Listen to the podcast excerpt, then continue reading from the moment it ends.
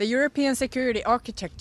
europäische Sicherheitsarchitektur hat sich mit dem Krieg in der Ukraine grundlegend verändert. Also noch Anfang des Jahres war das eigentlich unvorstellbar, dass Finnland demnächst der NATO beitreten würde. If they apply, I expect that they will be very much welcomed by all 30 allies. News Junkies. Was du heute wissen musst. Ein Info-Radio-Podcast. Heute mit Ann-Christine Schenten und Hendrik Schröder. Hallo. Hallo auch von mir. Und ja, wir sprechen heute über ein Land, das sich eigentlich immer vor allem auf eine Sache besandt hat, und zwar seine Neutralität. Finnland, der ewige Vermittler, kann man sagen, zwischen Staaten, die im äh, Streit lagen. Schon Putin und Trump haben sich äh, in Finnland zu Verhandlungen getroffen. Aber diese Rolle als unabhängiger Schlichter könnte, müsste Finnland wohl bald aufgeben. Ja, denn Finnland berät in diesen Tagen darüber, der NATO beizutreten um sich vor dem direkten Nachbarn Russland zu schützen. Eine Idee, die viele Risiken birgt und über die wir in der nächsten Viertelstunde hier sprechen werden.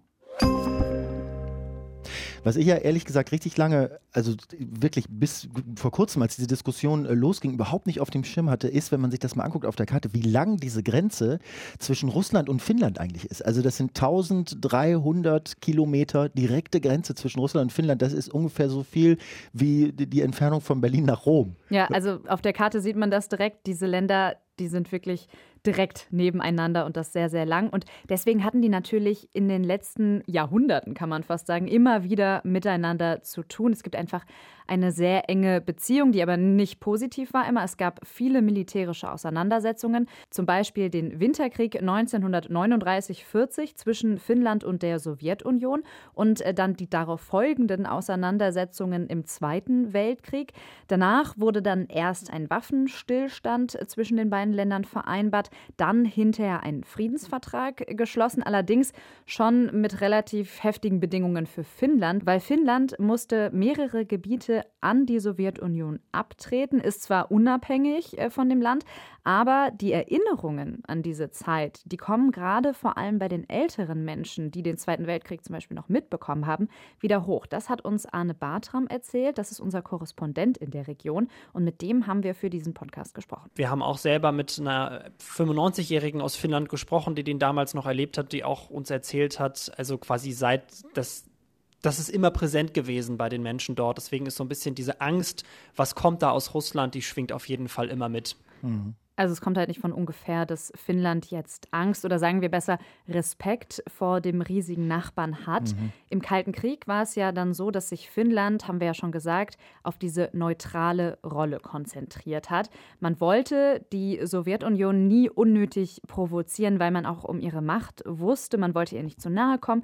Und gleichzeitig war Finnland eben aber auf enge wirtschaftliche Beziehungen mit der Sowjetunion angewiesen und die hatte dann natürlich auch immer ein gewisses Druckmittel. Für Finnland war damit dann die Neutralität sowas wie der sichere Hafen.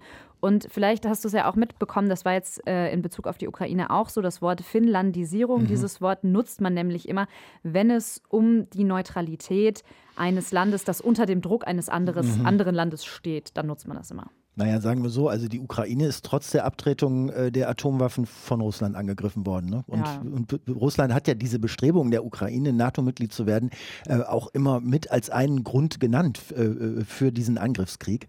Wie Russland auf den Beitritt Finnlands reagieren würde, äh, darüber äh, sprechen wir gleich noch. Wir schauen jetzt erstmal auf die finnische Ministerpräsidentin Sanna Marin.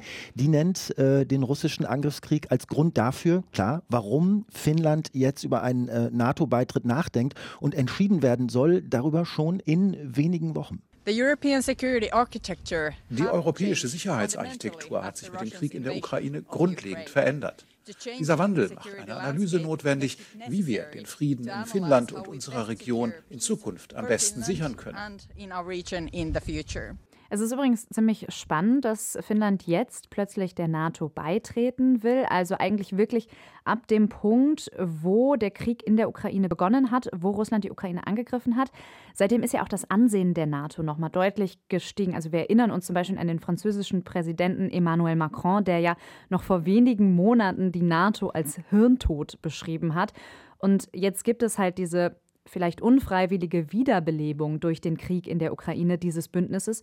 Und dass die Beitrittsbestrebungen in Finnland konkreter werden, das hat auch damit zu tun, dass sich die Stimmung jetzt in der Bevölkerung komplett gedreht hat, sagt unser Korrespondent. Das hat sich ziemlich schnell gewandelt. Also noch Anfang des Jahres war das eigentlich unvorstellbar, dass Finnland demnächst der NATO beitreten wird. Das waren immer die meisten Menschen im Land dagegen. Und das hat sich dann schlagartig mit dem Ukraine-Krieg geändert. Mitte März gab es eine um, große Umfrage. Da haben dann schon 60 Prozent der Leute gesagt, sie sind klar dafür. Und die Zahl derjenigen, die dagegen war, die ist immer kleiner geworden. Und inzwischen ist zumindest mein Eindruck, wächst die Zahl der Pro-NATO-Menschen auf jeden Fall immer weiter an, weil eben so dieses, ja, viele haben so ein mulmiges Gefühl. Viele haben auch nicht gedacht, dass Russland wirklich die Ukraine so großflächig angreifen wird und jetzt ist es passiert und deswegen gibt es auch immer mehr, die sich denken, okay, was machen wir eigentlich, wenn Russland auch uns irgendwann mal angreifen sollte? Wer hilft uns dann? Ja, also die neuesten Umfragen, wenn man die so äh, liest, sagen ja genau das. Also die Zustimmung liegt, glaube ich, aktuell bei 68 Prozent. Das ist also so eine hohe Quote, gab es da in Finnland noch nie. Und im finnischen Parlament äh, sind auch ähm, alle Parteien für einen NATO-Beitritt, also fast alle, nur das finnische Linksbündnis. Ja, ähm, das ist dagegen, das hat aber nur 16 der 200 Sitze, also eine große Einigkeit auch in der finnischen Politik, dass ein NATO-Beitritt äh, zu dieser Stunde das Richtige wäre. Das war auch lange eigentlich klar, auch in der Politik, nee, nee, man wird da nicht beitreten. Und auch das hat sich dann mit Beginn des Ukraine-Kriegs schlagartig geändert. Diese Woche gab es auch eine große Debatte darüber im finnischen Parlament und bei der hat sich gezeigt, dass eigentlich fast alle Parteien sehr klar dafür sind. Und äh, es gab eigentlich nur sehr, sehr wenig kritische Stimmen. Also die, ich würde sagen, die Richtung geht schon eindeutig Richtung NATO-Mitgliedschaft auf jeden Fall. Gut, also jetzt wissen wir, was Finnland will. Die andere Frage ist natürlich, was will die NATO? Würden die Finnland überhaupt aufnehmen? Und dann geht es ja auch noch um Schweden, also das mhm. Nachbarland von äh, Finnland. Die überlegen ja auch in die NATO einzutreten. Über die reden wir gleich noch. Jetzt erstmal noch mal ein bisschen zu Finnland. Ja, also was Finnland angeht oder eigentlich auch was beide Länder angeht, hat NATO-Generalsekretär Stoltenberg in den letzten Wochen schon sehr deutlich gemacht, dass man, dass man die schon aufnehmen würde, ne, wenn sie das wollen. Also er meint, wenn die sich bewerben, dann geht er davon aus, dass alle 30 NATO-Länder auch zustimmen werden. If they apply, I expect that they will be very much welcomed by all 30 allies. Okay, also die Signale aus der NATO, die sind da ziemlich eindeutig. Und man muss ja auch sehen, die NATO wäre dann in der Region in Nordeuropa noch mhm. präsenter. Und das kann der NATO ja eigentlich nur gefallen. Offensichtlich. Also klar, für eine Aufnahme ausgesprochen haben sich äh, bisher die USA, Deutschland, Polen und Frankreich. Gegenstimmen oder Skeptiker gab es bisher überhaupt nicht, hat man nichts von gehört. Und es liegt wohl auch ein bisschen daran, weil äh, vor allem die finnische Armee, also schwedische auch, aber vor allem die finnische äh, wird als sehr modern wahrgenommen. Ne? Also die gilt als top ausgerüstet, liegt daran, daran, weil Finnland hat man so bei uns auch gar nicht mitbekommen, wahrscheinlich in der Vergangenheit eigentlich immer relativ viel Geld ins Militär gesteckt hat, was natürlich auch mit der langen Grenze mit Russland zu tun hat, mit diesen 1300 Kilometern. Also die haben über 20.000 ähm, Soldaten stehen, nennt man das, glaube ich, im Militärjargon, mhm. also sozusagen jetzt im Dienst und haben aber eine halbe Million Menschen noch zusätzlich in der Reserve, die also abrufbar äh, wären, die mobilisiert werden könnten. Ah, krass, okay. Aber ist natürlich die Frage, wie einfach ist das jetzt vom Vorgang her? Also bei früheren NATO-Erweiterungen hat das ja teilweise über ein Jahr gedauert, bis eben dieser ganze auch sehr bürokratische Prozess abgeschlossen war. Ein Jahr ist in der gegenwärtigen Lage eine extrem lange Zeit. Und es ist ja dann auch noch dazu eine bisschen knifflige Sache, habe ich gelesen. Denn wenn man mal so drüber nachdenkt, Finnland sagt dann, ja, wir wollen Teil der NATO werden, ist dann nicht mehr neutral. Und dann hat Russland so eine Art Vakuum. Das heißt, sie könnten Finnland angreifen. In dieser Zeit hätte aber Finnland noch nicht den Schutz der NATO, weil die Truppen da noch gar nicht sind. Und das ist tatsächlich ein kleines Problem. Putin könnte das nutzen, um militärisch aktiv zu werden.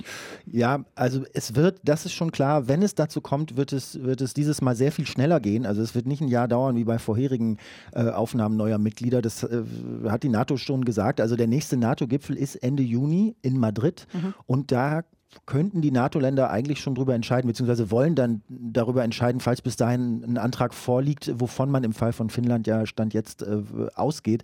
Es ist dann so, dass alle 30 Mitglieder äh, zustimmen müssen, also einstimmig muss das sein. Das ist so, wenn neue Staaten aufgenommen werden sollen. Und ähm, wie gesagt, bisher gibt es kein Land, das sich negativ darüber geäußert hätte. Es gehen auch alle davon aus, dass Finnland die nötigen Kriterien erfüllen wird, also Demokratie, Rechtsstaat und so weiter.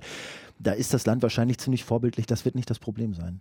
Was ich mich dann aber halt auf jeden Fall frage, ist, wie wird Russland auf diesen NATO-Beitritt, auf diesen möglichen NATO-Beitritt reagieren. Also mhm. die verstehen das natürlich jetzt schon als totale Provokation, dass überhaupt darüber nachgedacht wird und haben ja sogar schon mit militärischen Konsequenzen gedroht. Naja, deswegen sagt äh, Stoltenberg ja übrigens auch ständig, dass das nicht die Idee der NATO ist, sich zu erweitern, sondern wenn, dann kommt Finnland auf die NATO zu. Also dass das ganz klar ist, um da gar nicht erst den Eindruck zu vermitteln, dass die NATO sich da jetzt ähm, ja, den Krieg, den Konflikt nutzen würde, um sich aktiv zu erweitern. It's for Finland uh, to decide. That's um, NATO's main message. Uh, so we respect the sovereignty and the, and the, uh, uh, and the territorial integrity of Finland and their right to decide their own uh, future.